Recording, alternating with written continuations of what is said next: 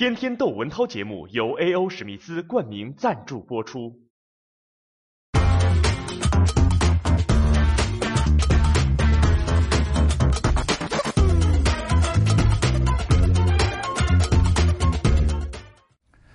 真的，刚刚就是呃七点晚上七点傍晚七点，就在我的窗前有一道彩虹，然后几十秒就消失了。这是刚刚雨后啊，我觉得可以谈谈人类的未来，因为我这两天看见新华社发的一个消息啊，很神，就说呃上海交大有一个好像是机械工程系的硕士研究生，在他的导师指导下。这个有一个发明，这个发明得了国际上的一个奖。这个发明啊，不可思议，就是人脑发出意念，能够控制蟑螂怎么爬。他就人脑发出这个意念呢，你想蟑螂怎么爬，想它爬出 S 型，结果蟑螂就听你的话爬出了 S 型。还让蟑螂爬一个 Z 型的轨迹，蟑螂就真的爬出了一个 Z 型的轨迹。怎么做到的？就是在人的这个大脑里啊，它是人带上这个那个这个设备啊，就是探测脑电波呀的这种设备啊，就是直接呃勘测你的大脑里边发出的电信号，然后连接计算机，计算机啊能够。翻译能够破译你脑子里发出的意念，这就是咱们说这个念力啊。但是它是什么？怎么琢磨的呢？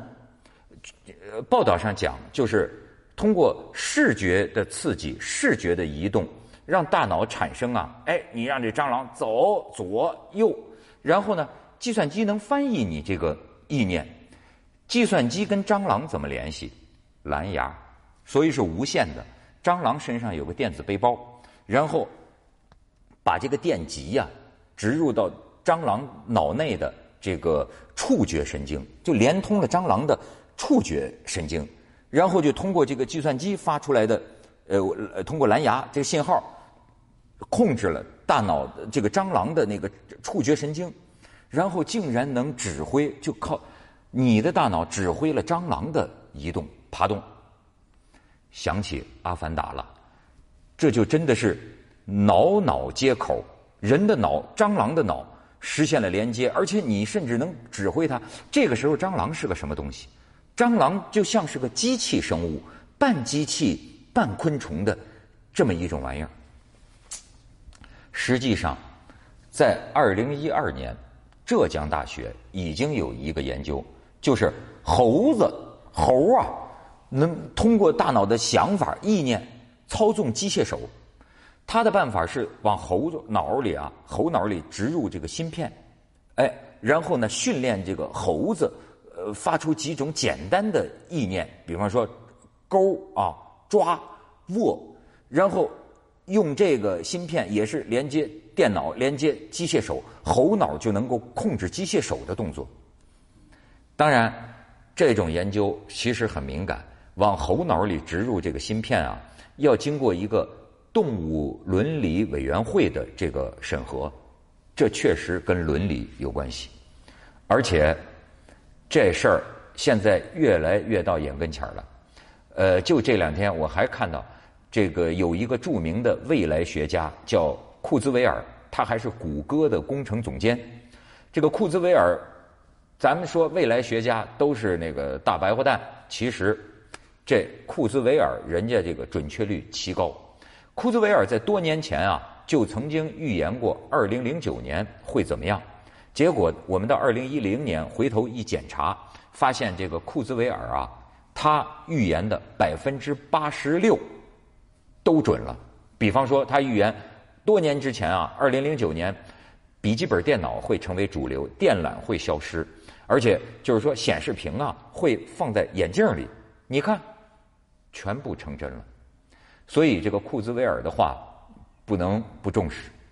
那么他的预言说，未来人类会变成一种混合体，混合了生物思维和非生物思维的这么一种混合体。怎么做到？他就说到时候啊，人脑里会用这个用 DNA 链儿，你看咱们知道 DNA 吗？那个 DNA 的链儿制成的纳米机器人，叫非常微、非常微小的机器人，用这种机器人连通人类的脑神经，然后感触人类大脑里的想法，连接了这个人类大脑吧。连接了之后呢，哎，它连接云计算。他说，人类将突破极限，我们将在云中思考，就是连接了这个云计算，然后你就直接通过云计算呢，可以给你的大脑升级，人会变成这么一种幺蛾子。我认为这不就是妖怪吗？人，然后当然，这个库兹韦尔讲了，就是说这技术就是一把双刃剑，也可能会把人类带入灭顶之灾。哎，过去我们想象的这个库兹韦尔预言说，二零四五年。人工智能将会超过我们人类的智能，但是过去我们老说这事儿，说怎么可能啊？人工智能真的能够干掉人人类智能吗？现在看来，这个方向是啊，不是谁干掉谁，而很可能是连接和融合。你人的思维和和电脑的这个计算能力思维合起来，成了这么一种一种东西。所以啊，就是人类进化史上会产生一次从来没有想到的飞跃，而且最近，呃，以色列希伯来大学有一个教授，他也印证了这个库兹韦尔的一些一些个说法，而且这个教授啊想得更深，这教授好像叫什么诺瓦尔教授，他想得更深，他就说啊，这个将来这件事情会带来社会的严重分裂。什么分裂？富人和穷人的分裂。为什么？因为富人和穷人会变成两种生物。怎么说呢？咱们是市场经济，那商品经济。你看现在玩游戏的，你有钱的，你就可以买到更高端的设备。那将来也是这样啊。这个富人他实现了这种连接以后啊，有钱人他最先升级呀，他最先得到这个呃得到进化呀，他。跟这个云计算的这个连接，人机的这种连接，脑脑的这种连接，富人有钱，他可以提前让自己实现这个进化，所以将来就是可以造成什么呢？通过这种生物技术、基因工程，到未来两百年啊，社会会发生巨大变化。就未来两百年这个发展，这个技术发展的前景，可能让有钱人他先把自己打造成不死的人。不死的人，他依赖于机器生存，啊，他成为一种像神一样、像上帝一样的人。咱们这穷人呢，你这穷人你就升级的慢点啊，就跟电脑一样啊，你你你就惨点儿你就蠢点儿啊，你就无能一点啊。你到时候，咱们这个差别，在最先得到进化的富人眼里，可能这个穷人呢，就像是咱们人类看这个星星。